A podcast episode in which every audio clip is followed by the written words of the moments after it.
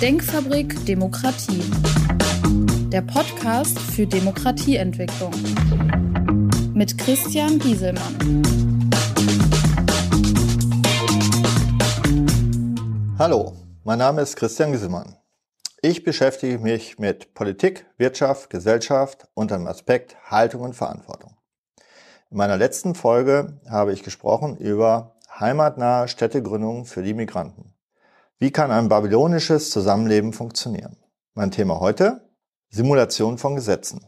Hierzu eine Einleitung. Wenn die Politik Gesetze beschließt, dann meinen die Mandatsträger, ihre Arbeit wäre gemacht und alles würde so laufen, wie es im Gesetze steht. All unsere Lebenserfahrung sagt uns, dass es selten so kommt. Die Gründe sind vielfältig. Diese werde ich einmal aufführen. Grundsätzlich will ich aufzeigen, was kann besser gemacht werden, damit Gesetze auch so funktionieren, wie die Idee ursprünglich war, was damit erreicht werden sollte.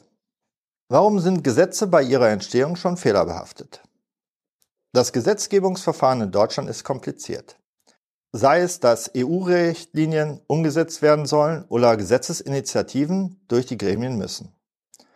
Also ein Kompromiss nach dem anderen erfolgt. Zuerst in der Regierungskoalition, die Gemengelage der verschiedenen Regierungsparteien erarbeiten einen Entwurf. Dieser geht in den Bundestag und in die Fachausschüsse. Dann gibt es einen in der Regel geänderten Bundestagsbeschluss, der noch durch den Bundesrat muss, wo es auch noch Änderungen geben kann.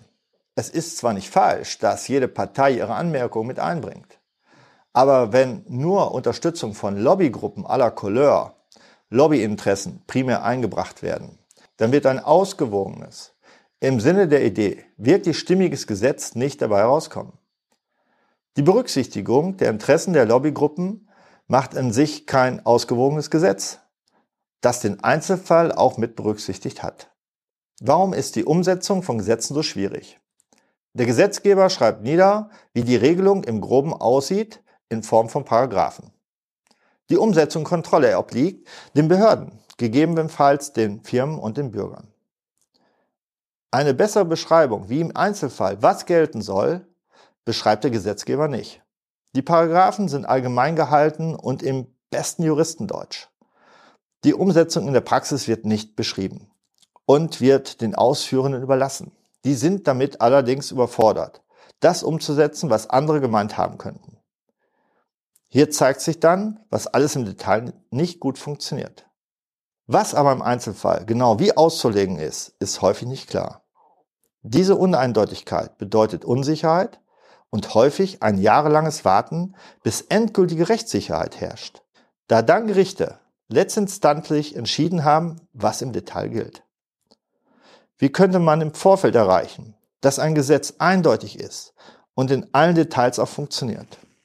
In der Technik wird alles, was man plant, vor der Realisierung simuliert bei der Konstruktion im CAD-Programm, in der Mechanik mit Hilfe der Finite-Elemente-Simulation, in der Elektronik bei der Bauteilauslegung, in der Thermodynamik bei Strömungssimulationen, in der Teilchenphysik und der Astrophysik werden in Großrechnern wahnwitzige Summen investiert, um rein theoretische, komplexe Modelle zu beweisen. Im täglichen Wetterbericht verlassen wir uns auf die Prognosen der Metrologen. Wie wir sehen, werden diese auch immer präziser. Nur bei der Entstehung von Gesetzen verzichten wir auf Simulationen. Kann man technische Simulationen mit gesellschaftlichen vergleichen? Da gibt es vielleicht Gruppen, die behaupten, Gesetze, die gesellschaftlich wirken, könnte man nicht simulieren. Ganz im Gegenteil. Seit 1993 gibt es schon das schöne deutsche Computerspiel Die Siedler. Natürlich in der Komplexität einer Gesellschaft der heutigen Zeit nicht ansatzweise geeignet. Es soll nur zeigen, dass es technisch möglich ist, im gesellschaftlichen Bereich Simulationen durchzuführen. Es kann natürlich auch sein, dass der Gesetzgeber nicht will, was für Auswirkungen die Gesetze haben, die man schafft. Dies ist allerdings mehr als Spekulation. Aber es wäre doch sehr brauchbar, wenn die Auswirkungen eines Gesetzes klar sind und die Gesetze im Detail so gut geregelt sind, dass bei der Einführung eindeutig ist, wie diese anzuwenden sind. Aber besonders geeignet ist eine Simulation aufzuzeigen, wo Fehler auftreten, Unmöglichkeiten entstehen und nicht gewollte Fehlentwicklungen entstehen. Wie könnte man solche Simulationen umsetzen?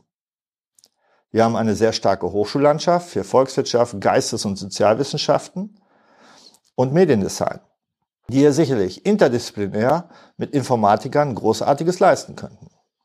Gibt es auch schon Ansätze von Simulationen? Bisher ist mir nur der Begriff Modellregion als Ansatz bekannt. Ein Beispiel, es werden bestimmte Areale, in der Regel Landkreise, wo Dinge wie zum Beispiel Erhöhung der Biolandwirtschaft ausprobiert.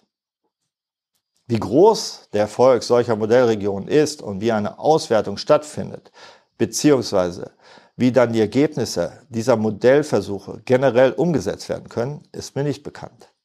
Ich bin davon auch noch nicht wirklich überzeugt, aber gerne lasse ich mich hier eines Besseren belehren. Mein Fazit? Die Simulation von Gesetzesvorhaben wird es ermöglichen, dass die Gesetzgeber wissen, was sie tun, wenn sie eins von den vielen Gesetzen beschließen.